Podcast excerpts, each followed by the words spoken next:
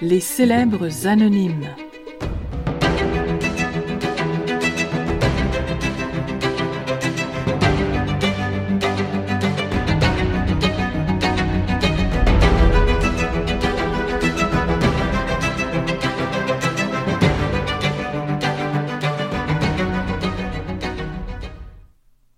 Elle vit comme les Roms.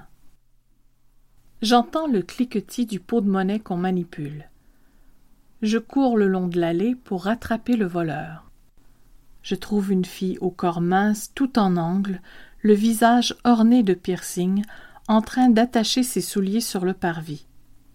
Elle porte des vêtements colorés dépareillés. Ses cheveux bruns indisciplinés bouclent légèrement. Les bougies de l'église l'ont attirée, comme les papillons cherchent la lumière.